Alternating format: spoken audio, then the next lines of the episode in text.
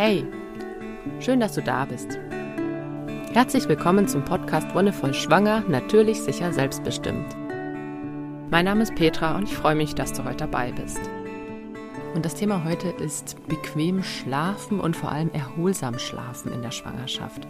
Denn das ist ein Thema, das habe ich selbst gemerkt, es hängt so vieles an dem Thema Schlaf, an dem Thema wie viel Energie ich zur Verfügung habe, was unter anderem davon beeinflusst wird, ob ich gut schlafe.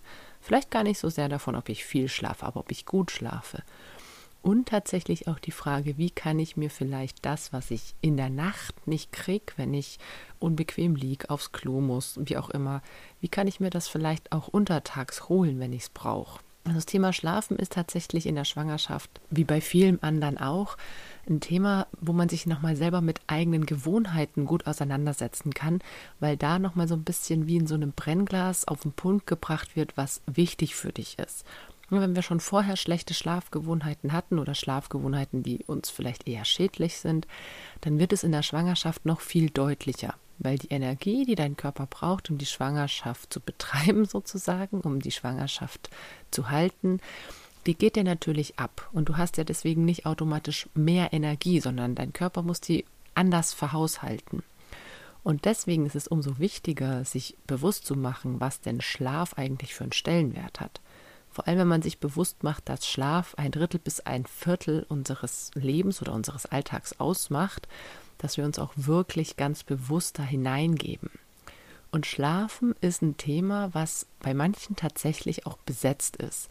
Also das sieht man dann auch nach der Schwangerschaft im Leben mit einem Kleinkind, mit einem Baby, dass wir da ganz oft selber vielleicht sogar ein Trauma erlebt haben, beziehungsweise dass wir vielleicht selber in unserem Schlafverhalten irgendwie eine komische Sozialisation erfahren haben, die sich dann natürlich wieder viel, viel deutlicher macht, wenn wir nicht genug Schlaf bekommen. Na, also klar, wenn ich irgendwie einen Job habe und dann arbeite ich, fahre früh morgens los, obwohl ich eigentlich noch gar nicht ausgeschlafen bin und dann will ich aber abends doch noch irgendwie ein bisschen Zeit für mich, gehe vielleicht auch zu spät ins Bett, um mir den Schlaf zu holen, den ich bräuchte, habe vielleicht auch nicht die richtige Matratze oder nicht das richtige Schlafumfeld und quäle mich dann so durch die Tage und freue mich irgendwie aufs Wochenende, wo ich ausschlafen kann. Das wird in der Schwangerschaft nicht mehr funktionieren. Da wird der Körper irgendwann nach ein paar Wochen einfach sagen, ey, stopp, du legst dich jetzt hin und schläfst und erholst dich. Und manchmal ist es auch tatsächlich ein körperlicher Zusammenbruch. Also viele Frauen erzählen mir auch in Kursen oder auch bei Gesprächen, wie erschöpft sie sind. Und wenn dann das Thema Schlaf aufkommt, dann ist ganz häufig da schon so eine der Ursachen. Es sind ganz häufig viele verschiedene Ursachen, aber ganz häufig ist da schon so ein, eine Grundlage gelegt, die dafür sorgt, dass das Energieniveau niemals so hoch sein kann, wie man sich wünscht, weil einfach das Schlafverhalten und der Umgang mit Schlaf sehr schwierig ist. Okay, also es gibt wie gesagt mehrere Themen. Einerseits natürlich die Frage, gehe ich gerne ins Bett? Und das ist was, was wir ja auch schon als Kinder oft, auch so wie ich es in Erinnerung habe, war Bettgehen eigentlich was Doofes. Ich sehe es jetzt auch bei meinen Kindern, da kommt immer irgendwie so der Gedanke auf, ich könnte ja was verpassen. Und das ist halt natürlich auch was, in anderen Generationen wurde mit dem Thema Bettgehen auch noch anders umgegangen. Also es gab ganze Generationen, wo die Kinder wirklich ja, schreien mussten oder schreien gelassen wurden. Es gibt es leider heute auch noch, zum Glück nicht mehr ganz so weit verbreitet, aber leider immer noch und es gab keine achtsame Begleitung in den Schlaf. Es ist auch in unserer westlichen Gesellschaft nicht wirklich angekommen oder angenommen vielleicht auch, dass Kinder bis zu einem relativ hohen Alter von vier, fünf, sechs Jahren nicht alleine schlafen können und wollen. Ne, dass das in ihrer Physiologie und in ihrer ganz, ganz tiefliegenden Biologie überhaupt nicht angelegt ist, dass die alleine schlafen. Und wenn wir natürlich selbst als Kinder schon drauf getrimmt wurden, alleine zu schlafen und das Schlafen für uns dadurch auch schon schlecht besetzt ist, dann schwingt es bei uns eigentlich durchs ganze Leben mit, wenn wir uns damit nicht bewusst auseinandersetzen. Und da bietet die Schwangerschaft einen unglaublich guten Anknüpfungspunkt, weil das ja auch die Frage, wie möchtest du mit deinen Kindern umgehen? Wie möchtest du mit deinem Baby, das du im Bauch trägst, wenn es dann mal geboren ist, die Schlafengehensituationen gestalten? Möchtest du dein Kind achtsam und liebevoll begleiten oder willst du nur schauen, dass es irgendwie schläft, egal wie? Na, das sind es sind immer wieder Situationen, wo du wahrscheinlich dazu kommst, so, oh Gott, Hauptsache das Kind schläft, bitte, bitte schlaf endlich. Ich kann mich auch noch an ein paar Situationen erinnern. Aber das sind, ähm, ja, wenn das die Ausnahmen sind und in der Regel da eine, eine Begleitung stattfindet, die wirklich von Wertschätzung geprägt ist, dann entwickelt sich bei den Kindern auch ein viel, ich sag mal in Anführungszeichen, besserer Bezug zum Schlaf, als ihn manche andere Erwachsene haben. Und ich sehe es bei so vielen Erwachsenen, die auch in meinen normalen Yogakursen sind, die wirklich ein Problem im Schlafen haben. Die nachts aufstehen und herumwandeln, kein Schlafwandeln mäßig, sondern die einfach nachts auch nicht wieder einschlafen können. Ja, weil das immer noch so ein krasses Trauma ist. Die wurden als Kinder nachts allein gelassen. Da war nie die Sicherheit da, dass da jemand ist und auf sie aufpasst. Es reicht ja schon, Kinder spüren das ja, wenn jemand im Raum ist. Aber wenn ich mit zwei Jahren irgendwie schon in meinem eigenen Kinderzimmer schlafen muss, dann checke ich natürlich auch, dass da niemand ist. Und das ist halt was, was ich ganz tief festsetzen kann. Okay, also versuch dir wirklich erstmal bewusst zu machen, was habe ich eigentlich für eine Erfahrung mit dem Schlafen? Und versuch vielleicht auch da nochmal das Gespräch mit deinen Eltern zu suchen, auf eine wertschätzende Art und Weise. Deine Eltern haben auch nur so gehandelt, wie sie es für das Richtige hielten. Und was damals der Standard war oder was damals praktiziert wurde, ist heute vielleicht anders, aber wir wissen auch nicht, ob das, was heute so gemacht wird, das Richtige in Anführungszeichen ist, sondern wir müssen da unseren Weg finden. Und deswegen ist es ganz gut herauszufinden, okay, wie war das denn beim Schlafen? Also ich weiß von meinen Eltern, dass die, bis ich so eineinhalb war, immer bei mir waren, dass ich das auch eingefordert hatte. Ne? Sobald jemand aus dem Zimmer raus ist, habe ich geschrien wie am Spieß. Und dann gab es aber tatsächlich mal einen Abend, wo auch Besuch da war und dann haben sie mich endlich hingelegt und dann bin ich halt nach einer halben Stunde wieder aufgewacht. Und dann kamen halt vom Besuch so Kommentare, wohlgemerkt kinderloser Besuch, ach, lass die doch schreien und ähm, das muss die doch lernen. Und ich war noch nicht mal zwei, ne? Und dann kommen da solche Ratschläge, solche gut gemeinten Ratschläge von Freunden, die keine Kinder haben. Und das ist halt auch was Krasses, wo du dich dann erstmal positionieren musst und entscheiden musst, okay, ähm, will ich das eigentlich oder stelle ich mich auch von meinen Freunden vielleicht irgendwie doof dar, wenn ich jetzt doch hochgehe und das Kind wieder tröste und auf den Arm nehme? Ne, also das sind halt auch so Gratwanderungen. Und vor allem ist es ganz entscheidend, wie geht es dem Kind dabei? Und da müssen wir einfach uns bewusst werden, dass Kinder in den ersten Jahren ihres Lebens extrem hilfebedürftig sind und abhängig sind. Und sie können nur zu selbstständigen und unabhängigen Menschen heranreifen, wenn wir ihnen diese Abhängigkeit auch zugestehen. Ein Mensch darf in den ersten Lebensjahren total abhängig sein, weil das die Grundlage dafür ist, unabhängig zu werden, später mal, wenn es dann die Zeit dafür ist. Also geh da ruhig ins Gespräch, wenn du noch deine Eltern irgendwie erreichst, dass ihr da wirklich mal nachforscht. Und dann das andere ist natürlich, was für einen Tagesrhythmus hast du? Also wenn du sowieso schon total übermüdet ins Bett fällst, dann ist es meistens eh schon eigentlich gar nicht der richtige Zeitpunkt. Dann hat dein Körper wirklich diese Erschöpfungsmüdigkeit, die, die dann auch nicht sehr erholsam ist. Ja, da gibt es auch ähm, sehr schöne Theorien mit Gehirnwellen und so weiter. Und wenn du wirklich von so einer tiefen Erschöpfung in den Schlaf fällst, dann hast du da eine ganz andere Gehirnwellenströmung, Struktur, die nicht so eine ganz tiefe Entspannung ermöglicht, sondern diese Erschöpfung, die dir in den Knochen steckt, ist auch immer noch ein Zeichen von Stress, der in dir steckt. Und dein Körper braucht erstmal ganz lange, um diesen Stress abzubauen. Und erst wenn der Stress abgebaut ist, kann wirklich ein tiefer, erholsamer Schlaf, eine tiefe Entspannung stattfinden. Aber dann ist meistens auch schon wieder die erste Schlafphase vorbei. Also da gibt es ja auch ganz viele ähm, ja, Theorien übers gute Schlafen und es gibt auch sehr viele ähm, ja, Modelle, was man für ein Schlaftyp sein könnte, ne, mit Bären und Wölfen und Delfinen und was weiß ich immer. Ich finde es, ja, ich finde es ganz spannend, dass es das gibt. Es sind letztendlich Versuche, auch wieder verschiedene Menschen in Kategorien zu stecken und ihnen was an die Hand zu geben. Aber was ich gelernt habe oder was ich festgestellt habe, was die Erfahrung gezeigt hat, ist, dass Kategorien immer nur, so wie sie festgelegt werden, immer auf einen sehr, sehr kleinen Teil der Menschen zutrifft. Dann gibt es vielleicht ein Drittel, das wirklich genau so in diese Kategorien passt. Aber die anderen zwei Drittel sind irgendwelche Mischtypen oder Sondertypen und deswegen bin ich da immer ein bisschen vorsichtig. Was ich ganz wichtig finde, ist gerade auch beim Thema Schlaf auf die Bedürfnisse zu, zu gucken.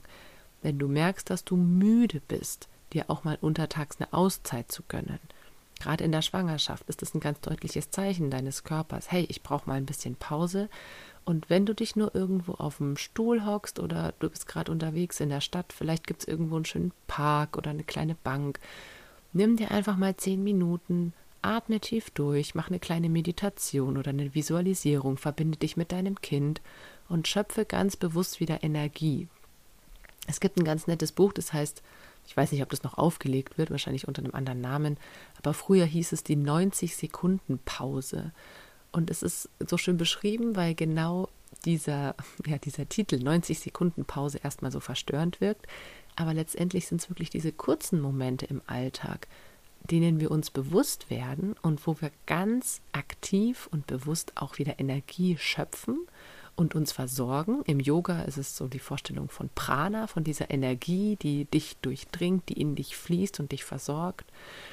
Und wenn wir es schaffen, uns da ganz bewusst aufzutanken, wirklich wie an so einer Tankstelle, Ne, fährst mit deinem Körper in die Prana-Tankstelle, dann kommt da irgendwie dieser Saugrüssel rein und tankt dich für fünf Minuten voll und dann hast du vielleicht auch wieder Sprit und Energie für die nächsten sechs Stunden. Vielleicht aber auch nicht. Vielleicht hast du eher einen kleineren Tank. Ne? Das ist auch ganz unterschiedlich. Vielleicht ist dein Tank einfach schon nach drei Stunden leer. Dann musst du dich wieder auftanken, nimmst du dir wieder fünf Minuten und tankst das, was du brauchst. Ne? Für manche ist es wirklich das tiefe Durchatmen, das Meditieren, das Visualisieren. Für manche ist es vielleicht auch ein Liedchen singen oder sich mit einem Kaffee oder einem Tee irgendwo hinzusetzen und es wirklich auch zu genießen. Und wenn wir es schaffen, untertags immer wieder diese, diese Pausen einzubauen, fällt es uns auch oft am Abend leichter, in den erholsamen Schlaf zu finden. Das kannst du dir vorstellen, wie bei einer Batterie, die tiefenentladen ist. Eine tiefenentladene Batterie kannst du nicht einfach wieder aufladen mit einem Standardladegerät, sondern da brauchst du ein Spezialladegerät. Und wenn du das normale Ladegerät anschließt, dann passiert nicht viel. Ne, dann kommt da zwar ein Strom rein, aber er schafft es nicht, diese Anfangsspannung aufzubauen, die es braucht, um diese Tiefenentladung zu überwinden.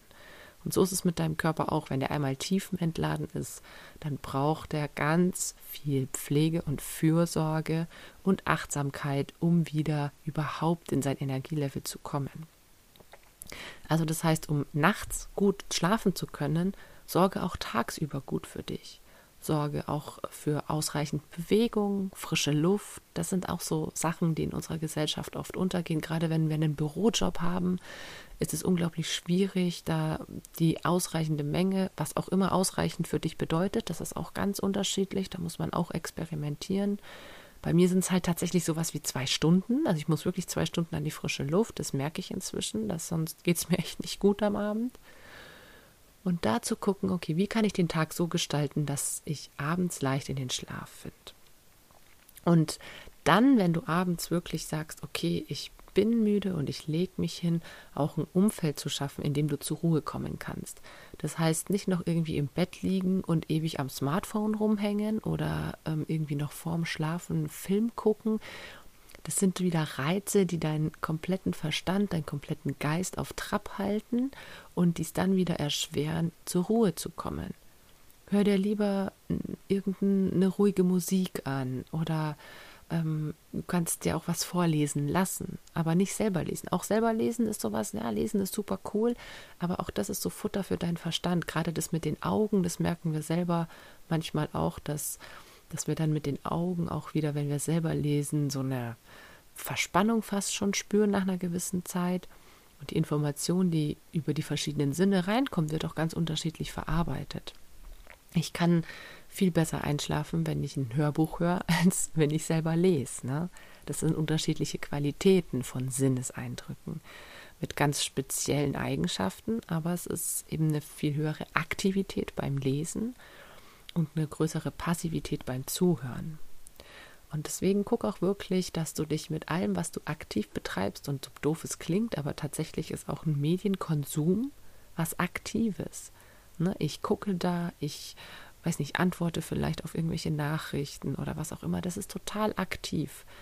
Such dir wirklich was Passives oder such einfach nur die Ruhe. Auch Ruhe kann wunderbar sein. Und dann ist natürlich die Frage, okay, äh, wie gestaltest du den Abend sonst so? Ist natürlich erstens auch gut, mit einem positiven Gefühl ins Bett zu gehen. Also wenn du am Abend noch irgendwie Streit hast, ist auch eher negativ, weil es belastet dich auch im Bett noch. Das arbeitet nach dein ganzes emotionales System. Das heißt, versuche jeden Streit oder jede Unstimmigkeit auch vorm Schlafengehen noch beizulegen. Auch wenn es irgendwie am Vormittag mit einer Arbeitskollegin war. Wenn du das Gefühl hast, es ist noch nicht aus der Welt, ruf die nochmal an oder versuch zumindest irgendwie dieses Gefühl loszuwerden, dass da noch was im Argen liegt. Auch in der Beziehung, ne, wenn ihr euch als Paar streitet, dann ist es super wichtig, das beizulegen, bevor man in den Schlaf geht, weil das sonst ganz lange nachwirkt und die Schlafqualität beeinflusst. Und dann natürlich so Sachen wie, ähm, wann isst du das letzte Mal? Ne? Isst du wirklich zwei Minuten vorm Schlafen gehen, Zähne putzen, Baby machen, ab ins Bett? Oder lässt du deinem Körper auch eine gewisse Zeit, um zu verdauen? Weil auch das ist was, solange das Verdauungssystem beschäftigt ist, ne? wenn da was im Bauch liegt, das noch verdaut werden muss, ist da eine gewisse Energie, ist da ein gewisser Fluss, der diese tiefe Erholung erschwert, der deinen Körper daran hindert, voll und ganz loszulassen, weil er denkt, ah nee, da ist noch was zu erledigen, ich muss ja noch das und das tun. Und das ist das andere. Ganz oft kommen uns ja abends noch Gedanken wie, ach, ich muss eigentlich noch das tun, ich muss noch das tun. Und das loszulassen fällt vielen schwer.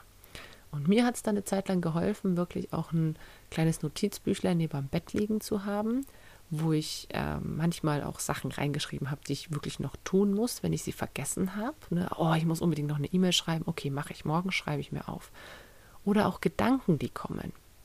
Manchmal hat man ja dann also wenn man wirklich dann schon so entspannt ist, einen entspannten, ja, entspannten Modus gefunden hat und die Gehirnwellen schon auf eine gewisse Frequenz sich einpendeln, dann ist der Geist und der Verstand sind weit und offen und oft kommen uns dann so Geistesblitze. Ne? Vielleicht kennst du das kurz vorm Einschlafen nochmal so, boah, die mega Idee, wie ich bestimmtes Problem löse oder ähm, irgendwas bestimmt, bestimmtes gestalten kann.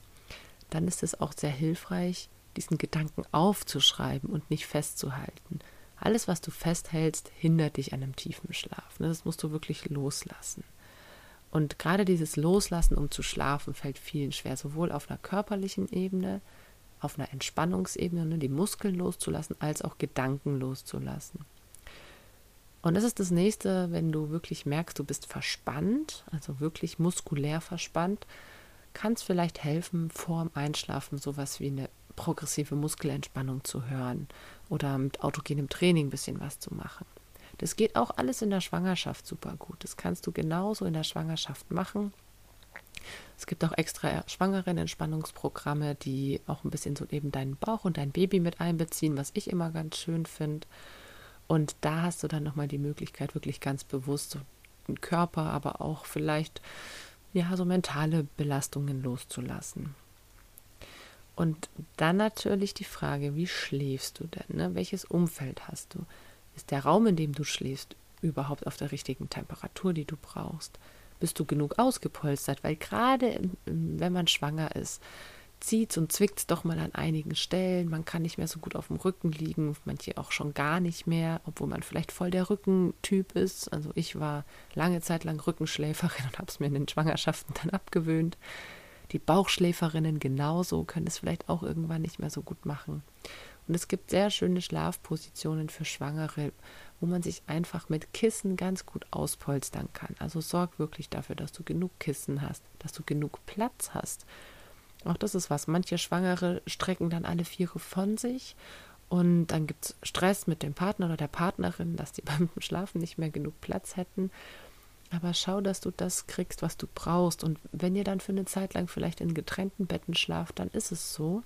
Dann ist es einfach nur ein Zeichen, dass du das jetzt wirklich brauchst und dass du es dir nehmen solltest.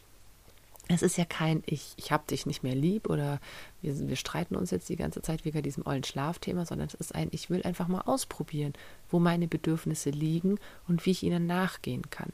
Und das heißt ja nicht, dass ihr auf alle Zeit in getrennten Betten schlafen werdet.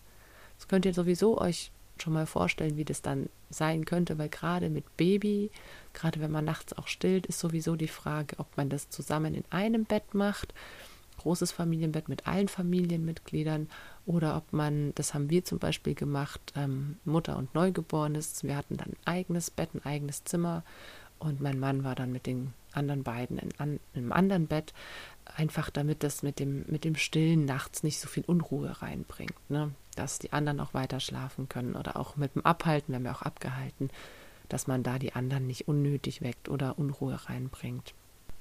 Und es wird sich automatisch verändern und anpassen. Und es ist wichtig, dass man dafür offen ist. Ne, ein Kind zu kriegen ist eine riesige Veränderung. Und nicht nur die Veränderung in dem Sinne, dass ihr jetzt ein Familienmitglied mehr seid, sondern mit diesem neuen Familienmitglied kommen ganz, ganz viele Veränderungen. In dem Umgang miteinander, in der Art und Weise, wie man den Alltag gestaltet und auch in der Art und Weise, wie man seinen Nacht, Nachtalltag, seine Allnächtigkeit gestaltet, wie man zusammen schläft, wie man sich bettet da wird das Kind erstmal viel Neues mit reinbringen und es ist total wichtig, dass man sich dafür öffnet und dass man es zulässt, weil je entspannter man damit umgeht und je lockerer man damit ist, desto einfacher geht es auch.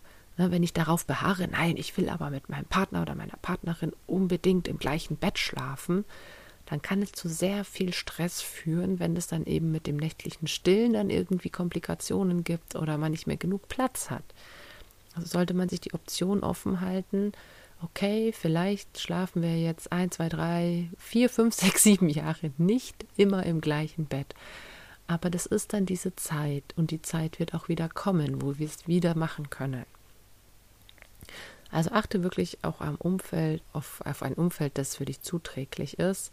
Und wenn du wirklich merkst, du hast ähm, Schwierigkeiten beim Schlafen, dann guck auch auf so Dinge wie ähm, sind viele elektrische Geräte in der Nähe, weil auch wirklich sowas wie Strahlung, also ich habe letztens einen interessanten Bericht gelesen, bei, schon bei geringen Strahlungsmengen sind so die ersten Anzeichen, sind Schlafstörungen. Also gar nicht so sehr krass, dass man überhaupt nicht mehr schlafen kann, aber dass man eben nicht so tief schläft und unruhiger schläft oder häufiger aufwacht und schau da wirklich, ob da, da gibt es auch ähm, Menschen, die das messen können, aber wenn du einfach guckst, okay, wie viele elektrische Geräte habe ich denn in dem Raum, wo ich schlafe, das ist schon mal ein guter Hinweis. Also schau, dass da wirklich möglichst viel ausgestellt ist, ne? also auch wenn da irgendwelche Fernseher oder Computer sind, dass du da auch wirklich die Stecker ziehst zum Beispiel oder wenn du so einen Standby-Schalter hast, den immer ausmachst, dass möglichst wenig ja, magnetische Felder, elektromagnetische Felder aufgebaut werden, möglichst wenig Strahlung im Raum ist. Und das halt tatsächlich auch so ein Thema WLAN. Also wir sind so ans WLAN gewöhnt, das ist super geil. Aber gerade fürs Schlafen wäre es echt förderlich, wenn wir es nachts ausschalten. Da gibt es manche Router, haben auch schon so eine Zeituhr, also so, eine, so eine ja, wie sagt man das? Ähm, ja, ich glaube einfach so eine Zeitschaltuhr, dass du wirklich einstellen kannst, okay, abends um halb elf geht einfach das WLAN aus und morgens um halb acht geht es wieder an. Und wenn du wirklich nachts dein WLAN nicht brauchst, ist das eigentlich eine super Option, dass du dann auch dich von diesen Strahlungen ein bisschen frei machst. Und ein anderer Aspekt ist tatsächlich auch so die Lichtverhältnisse im Raum. Viele Menschen denken, es muss stockfinster sein, um gut schlafen zu können. Jein, also es sollte schon dunkel sein, weil die Zirbeldrüse im, im Kopf, die ist tatsächlich so ähm, was heißt lichtempfindlich, aber die liegt so direkt hinter, hinter der ähm, Stirnplatte und durch diese Platte scheint tatsächlich ein bisschen Licht durch. Und wenn die merkt, okay, es wird jetzt dunkel, da kommt eben nicht mehr so viel Licht an, dann wird das Melatonin ausgeschüttet, ein Hormon, das eben für einen Schla guten, ruhigen Schlaf sorgt. Und wenn es zu hell ist, dann kann dieses Melatonin nicht mehr ausgeschüttet werden. Aber was zu hell ist, ist natürlich auch immer die Frage, weil früher unsere Vorfahren, wenn man sich zurückerinnert an, an ja, fast schon steinzeitliche Verhältnisse, dann haben die immer am Feuer geschlafen, weil Feuer so die Möglichkeit war, auch äh, wilde Tiere abzuwehren. Weil Feuer was war, was warm gehalten hat. Es hat irgendwie immer ein Feuer gebrannt. Und auch wenn man in der Geschichte ein bisschen weiter vorrückt, dann war Feuer in einem Raum oft die einzige Möglichkeit, um ihn warm zu halten. Selbst im Mittelalter hatten sie in den großen Burgen Riesenkamine in den Schlafräumen und dieses Feuer brannte die Nacht über, damit es warm ist. Und dass wir wirklich sowas wie Rollos oder so stockfinstere Wohnungen haben, ist eigentlich eine relativ neue Erfindung, was daher kommt, dass wir dieses ja, ein bisschen weißlichere Licht, dieses Laternenlicht so in der Stadt haben, ne? oder auch diese Neonreklame, was auch immer. Das Licht in der Stadt ist ein ganz anderes als so dieses Licht vom Lagerfeuer. Das Feuerlicht ist eher dieses warme, behagliche und dieses künstliche Licht ist tatsächlich was sehr klinisches, eher kaltes. Und selbst diese Qualität von Licht kann Einfluss auf dein Schlafverhalten haben.